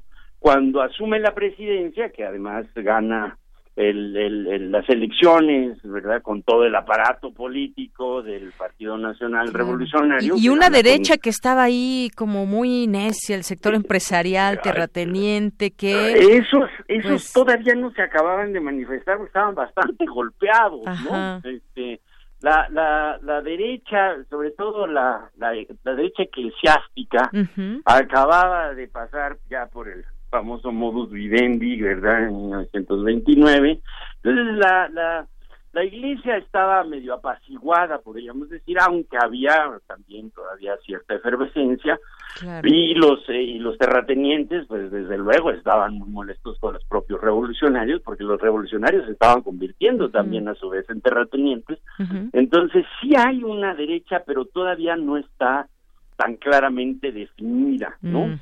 este, y que, sin embargo sí, sí, construían más claramente, ¿no? Perdón. que sin embargo construían una imagen también negativa de lo que ya en lo posterior de lo que fue su sexenio, ¿no? Ah, bueno, eso ya posteriormente, digamos, a lo largo del sexenio, el propio Cárdenas tiene que lidiar con grupos opositores que provienen de muchos frentes, ¿no? Provienen, por ejemplo, de viejos militares que están descontentos con el propio proyecto cardenista, provienen también de terratenientes, de empresarios, ¿verdad? Que no están de acuerdo en que los ah, trabajadores tengan una organización que vele por sus intereses, ¿no? También, este, desde luego, los lo, a quienes ha afectado en los procesos de distribución de la tierra están también en contra de él y poco a poco se empieza a constituir, ¿no?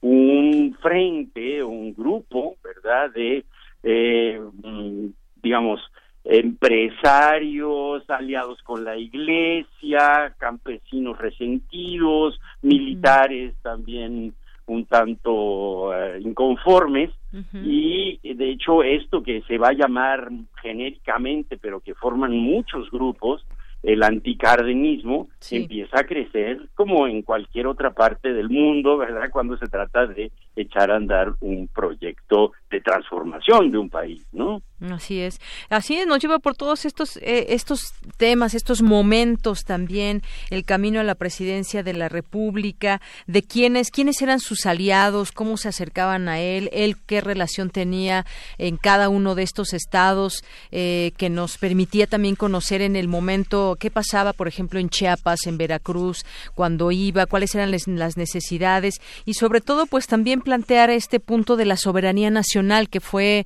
pues uno de los puntos también más importantes dentro de su, de su presidencia, de su mandato, de su política obrera, sobre su proyecto nacionalista, eh, sobre la educación, eh, por ejemplo, ya nos decía esta mm, característica también de simpatía con el socialismo, su relación con el ejército, es decir, nos va llevando de la mano todas estas relaciones que, que tuvo eh, Lázaro Cárdenas.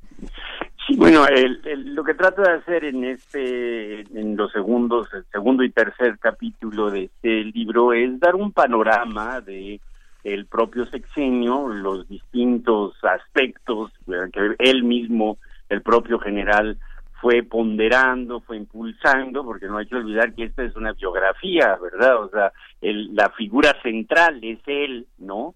Aunque desde luego no se olvidan las, las circunstancias, él desde luego es el, el, gran impulsor, en el fondo, por digamos, es el protagonista central de la biografía, pero eh, digamos lo que trato de hacer en estas dos uh, en estos dos capítulos es describir cuáles fueron los puntos más importantes del propio sexenio con un énfasis muy particular en la cultura. eh, de hecho, yo creo que este es eh, tal vez el, el, el aporte de esta biografía es que recoge los ambientes culturales, no solamente digamos los acontecimientos económicos y los políticos, sino también los ambientes culturales que inciden no Eh, en el propio cardenismo y que desde luego también construyen a- al cardenismo y construyen la historia de la cultura mexicana eh, de la propia década de los años 30. Eh, hay un, un- un- como le digo, es, es como un énfasis muy particular en la historia de los medios de comunicación, en la historia de las expresiones artísticas y particularmente en un aspecto que se ha mm, estudiado poco, aunque bueno, ya se ha estudiado un poquito más, que es eh, el papel que el propio Estado eh, cardenista, el propio gobierno cardenista, tuvo en la promoción de la cultura mexicana, no solamente hacia el interior del país, sino también hacia el exterior, porque parte del, del- de, de la propuesta cardenista, y en ese sentido es bastante innovadora, eh, es que eh, se conozca este país no tanto por la problemática y por el caos y por la revolución y por la distribución de la tierra, etcétera, etcétera, sino más bien por sus expresiones culturales. Y en ese sentido hay una especie de revitalización de la cultura mexicana a nivel internacional y a nivel nacional. Las grandes exposiciones, ¿verdad?, vuelven a aparecer con una enorme fuerza. Otra vez aparece también el muralismo, otra vez la música nacionalista se empieza a desarrollar, ¿no? Con particular fuerza, el grabado, ¿verdad? Este, nacional, que tiene un enorme prestigio, también se desarrolla, eh, no se diga la música popular, bueno, y desde luego los medios de comunicación, que empiezan a tener un peso en el desarrollo cultural del país, particularmente a través de la prensa, de la radio y del cine. Así es. Y bueno, también me, me gustó mucho del libro, por ejemplo, nos lleva también, por ejemplo, a los aspectos, al aspecto familiar, cuando estaba pues regresando de momentos fuertes de la gira eh, eh, en campaña, todavía, pues eh, corría el año de 1934, me, me parece que ya eh, venía y estaba con su esposa. Nos dice dónde vivía, además, en la calle de Wagner 50, en la colonia Guadalupeína, en San Ángel. Lo esperaba su esposa con un embarazo de poco más de siete meses. Y ahí nos va gestando también, pues, eh, eh, la vida también, que bueno, pues en otro momento también de, de Cuauhtémoc Cárdenas. Pero Claro, él- efectivamente. él, él- él Sí. inicia prácticamente con el sexenio. ¿no? Así es. Entonces nace nace Cuauhtémoc eh, justo unos unos mesecitos antes de que de que Cárdenas eh, asuma la presidencia, ¿no? Así es, y bueno, ya nos lleva a todo lo que fue los primeros, digamos, momentos que también fueron bastante fuertes, los primeros zafarranchos incluso en su en su presidencia, el presidencialismo también una de las características importantes del régimen cardenista, que a partir de entonces fue su capacidad para consolidar un presidencialismo fuerte sin el uso de armas. Digamos, es, es, un, es una también de las múltiples eh, aportaciones que hace el cardenismo a la cultura política mexicana, ¿no? O sea, viniendo de la propia revolución en la que el militarismo era, eh, y sobre todo la violencia era un elemento cotidiano, ya durante la época cardenista, a pesar de que él es un militar y desde luego Manuel Ávila Camacho, su, eh, su sucesor, también son militares, son otro tipo de militares, ¿no? Son militares bastante más pacíficos, ¿verdad? No son tan violentos, hacen todo lo posible porque por evitar los levantamientos, a pesar de que sí le toca, ¿no? Le toca un levantamiento bastante grave que es el levantamiento de Saturnino Cedillo en 1938, poquito tiempo después de la del decreto de la expropiación petrolera, ¿no? Sin embargo, ¿verdad? No po- podríamos decir que no es un militar afecto a la violencia, ¿no? Es un eh, es un tipo de militar que está mucho más preocupado por la paz que por la guerra, ¿no? En ese sentido, digamos, es, es eh, para el momento es un militar bastante atípico, ¿no? Porque los militares de esa época están listos para la guerra, como se pudo demostrar precisamente a partir de 1939 y desde luego la guerra de España, ¿no? Que de 36 a 39. Pero después, o sea, ya con la con el inicio de la Segunda Guerra Mundial, no, sí se ve muy claramente cómo eh, estos militares postrevolucionarios mexicanos de la de la generación del general Cárdenas, ¿no? Son militares más pacifistas que guerreros, ¿no? Este, esto, bueno, eh, para para lo cual pues hay que fortalecer al propio Estado, ¿no? Y por lo tanto hay que fortalecer a las instituciones y evitar a lo más que se pueda los procesos represivos, ¿no?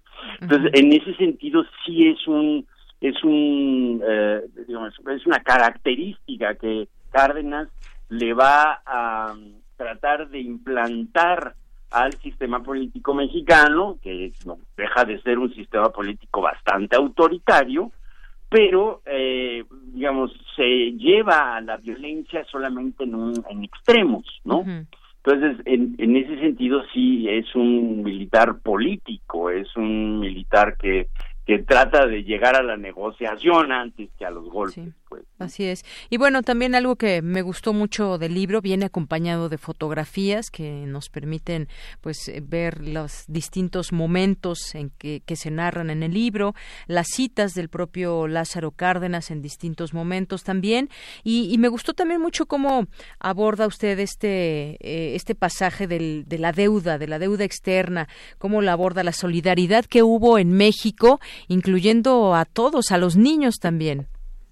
Bueno, esa es parte, digamos, de la de la dimensión legendaria del y mítica, ¿no? Del, del propio proceso de la expropiación petrolera, ¿no? Es el momento en que realmente se convoca una solidaridad nacional, cuando la palabra solidaridad todavía tenía un sentido no tan utilitario ni tan pragmático como después sucedió durante el, el régimen de Salinas de Gortari, no E- esta solidaridad nacional o sea este este apoyo que se le da apoyo popular no a una medida de un gobierno en el cual eh, que incluso hasta la oposición hasta la Iglesia Católica lo apoyó no que era un, un- un elemento importante de su de su propia oposición pero es eh, digamos en la dimensión ah, mítica, legendaria de, de, de este fenómeno de expropiación y de las colectas que se hacen en, en, en Bellas Artes, ¿no? Y de la gente que va a entregar sus gallinas y sus cabritas y que entregan Sí, sus, sus lo que tenían, lo que podían cooperar, lo que Exacto, ¿no? Que Sí, sí. que sí, o sea, es, es un momento realmente muy emocionante que también, dicho sea de paso, ayudó eh, medianamente, lo que sí generó fue precisamente una especie de cohesión nacional, pero que finalmente, digamos, a los pocos meses, de hacia finales de 1938, principios de 1939, va a mm, desarticularse y a dividir profundamente a la sociedad mexicana. La sociedad mexicana llega a 1939-40, a la propia sucesión, muy dividida, ¿no? Este, muy dividida otra vez porque las derechas vuelven a asumir una posición protagónica, ¿no? Eh, son muy escandalosas, este, eh, desde luego también se oponen, por ejemplo, eh, con relativa fuerza, ¿no? A, a- a- a los procesos migratorios en los que México acepta la llegada de una buena cantidad de, de republicanos españoles, ¿no? Este, la derecha se opone a esto, ¿no? También se opone, desde luego, a la intensificación de la de la distribución de la tierra, se opone, desde luego, a las organizaciones obreras y eh, finalmente, digamos, las circunstancias internacionales también están fortaleciendo a los movimientos de las derechas, principalmente los fascistas, los antifascistas en Alemania y Italia, ¿no? Y entonces ahí em, hay una hay una sociedad muy efervescente, ¿no? La que la que va a llegar al final del sexenio cardenista.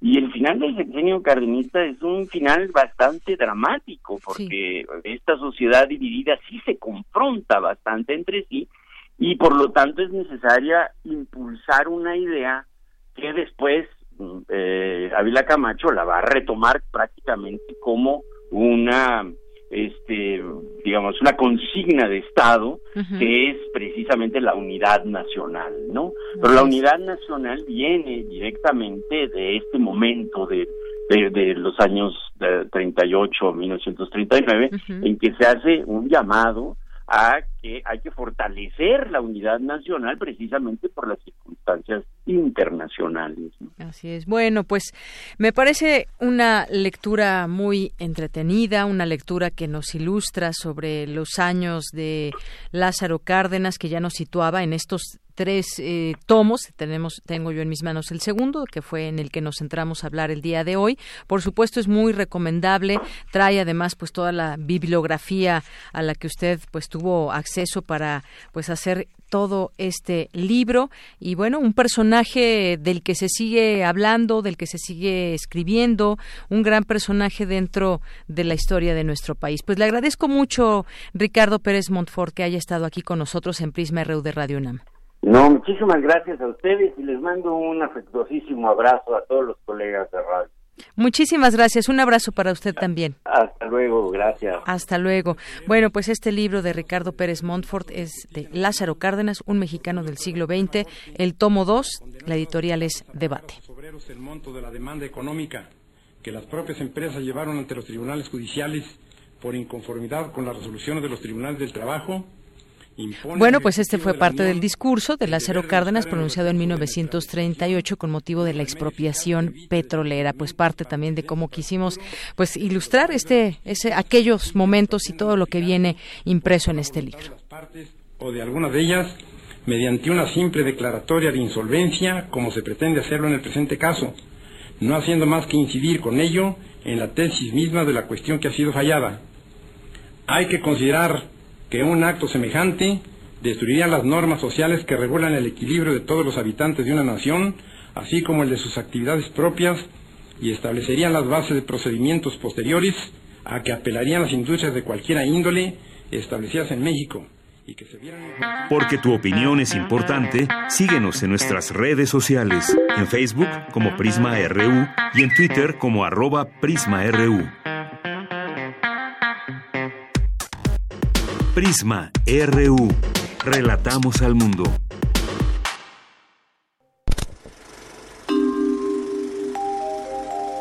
Cine Maedro.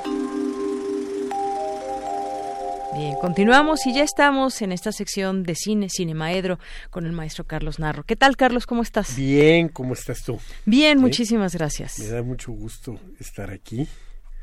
Me da mucho gusto y se me han pasado algunos temas este importantes. Tenía yo este lista una reflexión sobre el final del FICUNAM, el.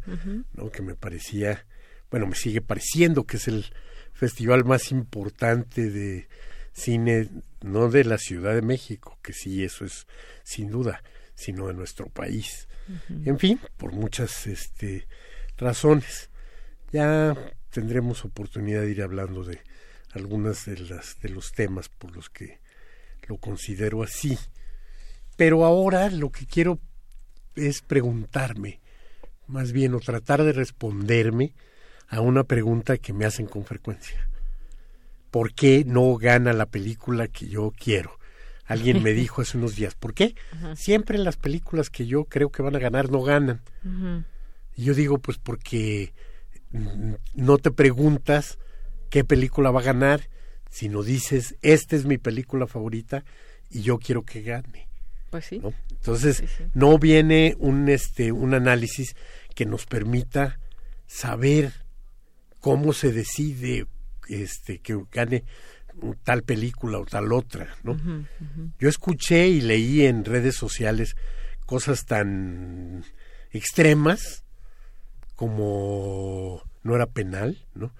El, este, nos robaron, le robaron a Cuarón, eh, por ejemplo, en los Óscares. Y pues no, no hay tal, ¿no? Si sabes cómo se escogen las cosas, entonces sabrás.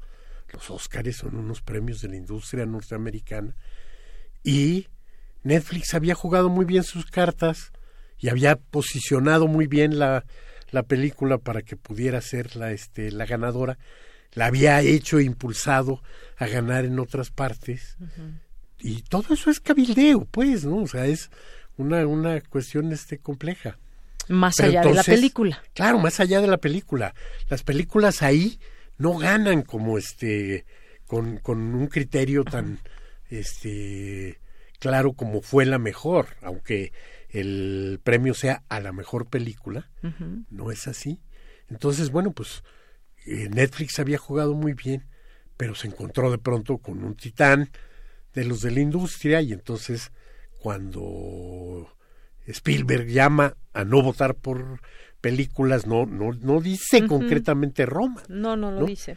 Dice, pero- no, no votemos por películas que están hechas para la televisión, ¿no? O sea, esas que se vayan a los Emmys.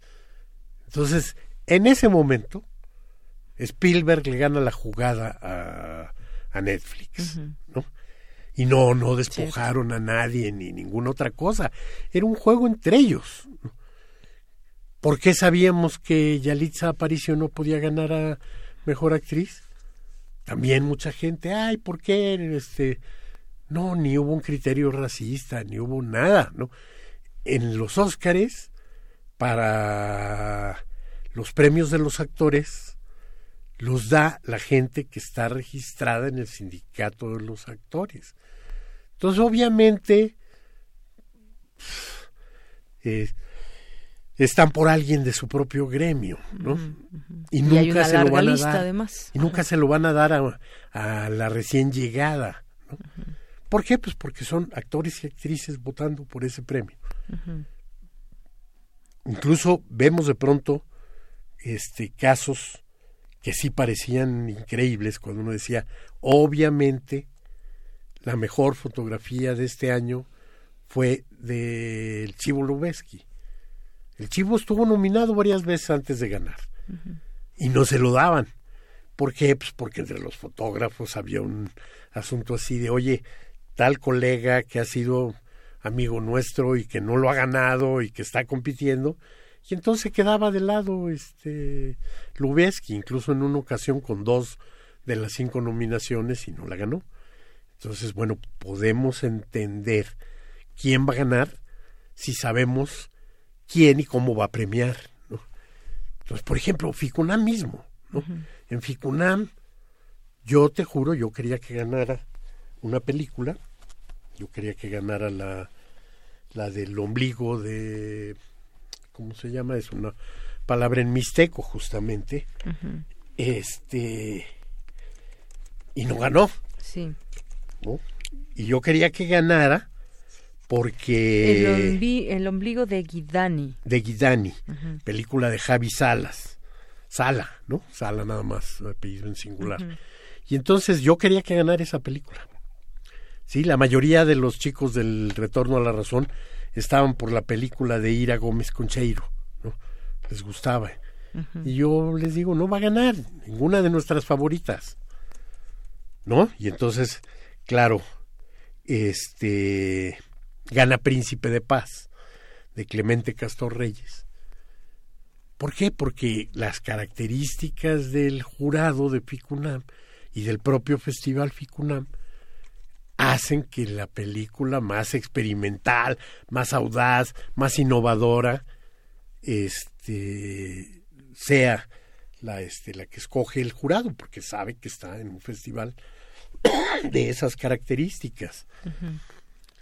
Yo por qué todavía tenía esperanzas de que ganara el ombligo, pues porque era una película hablada en este en mixteco, porque era una película que si bien la narrativa era cercana a lo convencional, el tema no lo era y era una película también radical.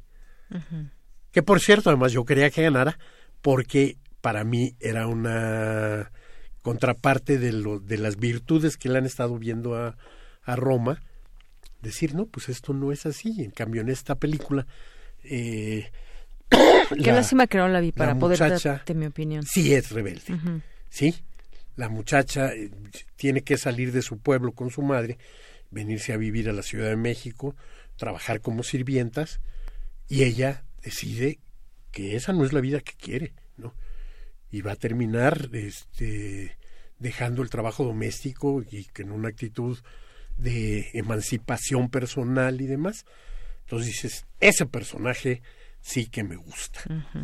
Entonces, bueno, eso es el este la, la, la pregunta ¿por qué no gana la película a la que yo le iba?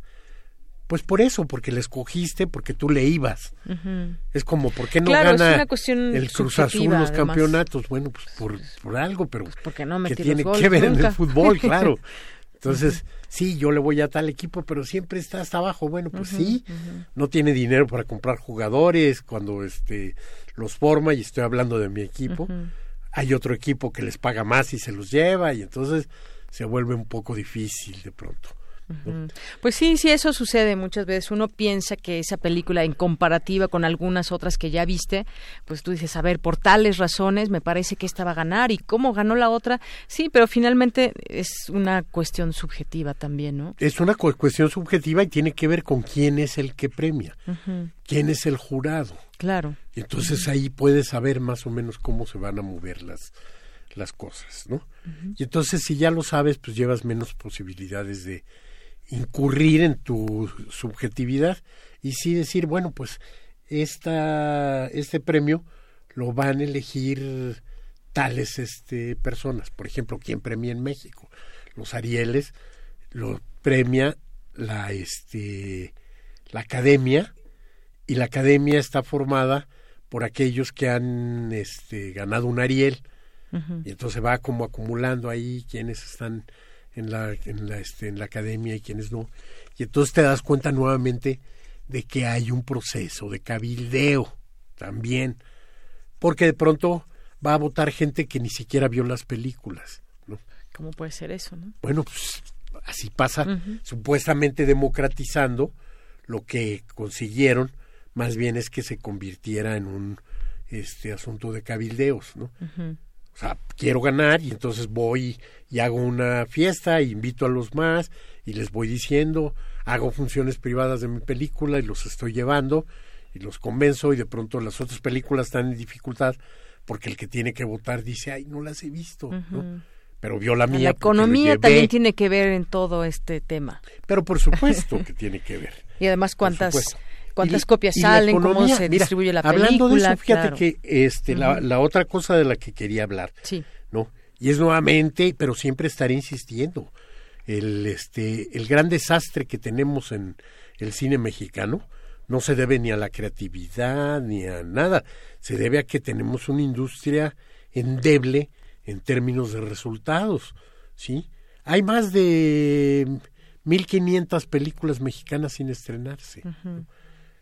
Eh, quizá para para este momento ya sean más cerca a las a las este 2000 y sin embargo la semana pasada se estrenó Capitana Marvel en el 83 arribita del 83% de las salas de todo el país. Llegando al extremo de que hay conjuntos así de Cinemexos y Népolis en el que llegas y de las seis salas en las seis está la Capitana Marvel. Entonces dices, bueno, pues si Ujú. tienes el 83% de las salas, Ujú. por supuesto, ¿qué le estás dejando a los demás? Claro. Y ahí viene la, este, la prueba. La película mexicana más exitosa de la semana pasada, del, este, junto al estreno de la de Capitana Marvel, fue Lady Rancho, una película de Rafa Montero, una película este, interesante, una película que en las dos primeras semanas le fue muy bien y de pronto le tumbaron un montonal de salas para dárselas al- a este a la Capitana Marvel. ¿no? Y entonces Lady Rancho que iba bien, de Pues le pronto cortan se queda ese con éxito, digamos. Sí, se queda con un pedacito de de salas y de todas maneras ese pedacito le alcanza para hacer la octava en la taquilla de la semana pasada, pero este obviamente con un número es, ba- bajando de los eh, más de 300 mil espectadores a 115 mil. ¿Por qué? Pues porque no estás ni siquiera en salas suficientes. Y entonces, bueno, ¿qué pasa cuando le entregamos de esa manera las, este, las salas al cine norteamericano? Pues que tenemos ahogado al cine mexicano. Así es. Bueno, pues veamos Lady Rancho. Entonces, voy a llevar esa, Recomendación, esa veamos Lady. Rancho. Muy bien. Pues con esto llegamos al final, Carlos. Muchísimas gracias. No, gracias a ti. Porque tu opinión es importante, síguenos en nuestras redes sociales, en Facebook como Prisma RU y en Twitter como arroba PrismaRU. Tu opinión es muy importante. Escríbenos al correo electrónico prisma.radiounam@gmail.com. Well, since my baby left me, well, I found a new place to dwell. Well, it's down at the end of Lonely Street, that heartbreak Gracias por su atención en este día, jueves 18 de abril. Le mandamos muchos saludos y lo esperamos mañana en una nueva emisión de Prisma RU en el 96.1 de FM y en www.radio.unam.mx. Me despido, soy de Yanira Morán y a nombre de todo este gran equipo, le deseamos que tenga una gran tarde y buen provecho. Hasta mañana.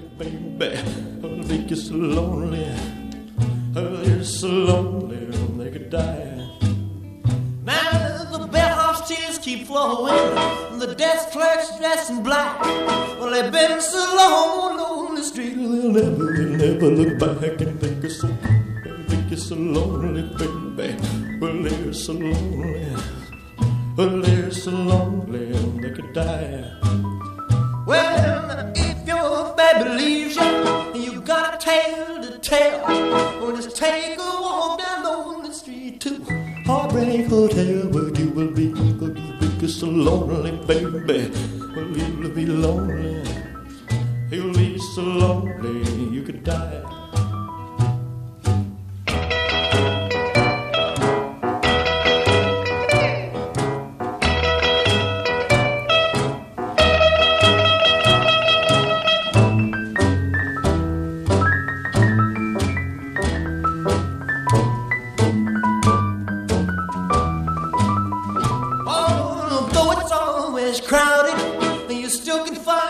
Room for broken-hearted lovers to cry. It's so, it's so lonely, baby. Well, they're so lonely.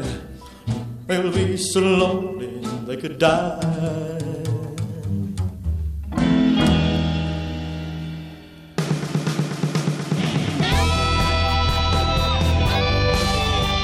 Prisma RU.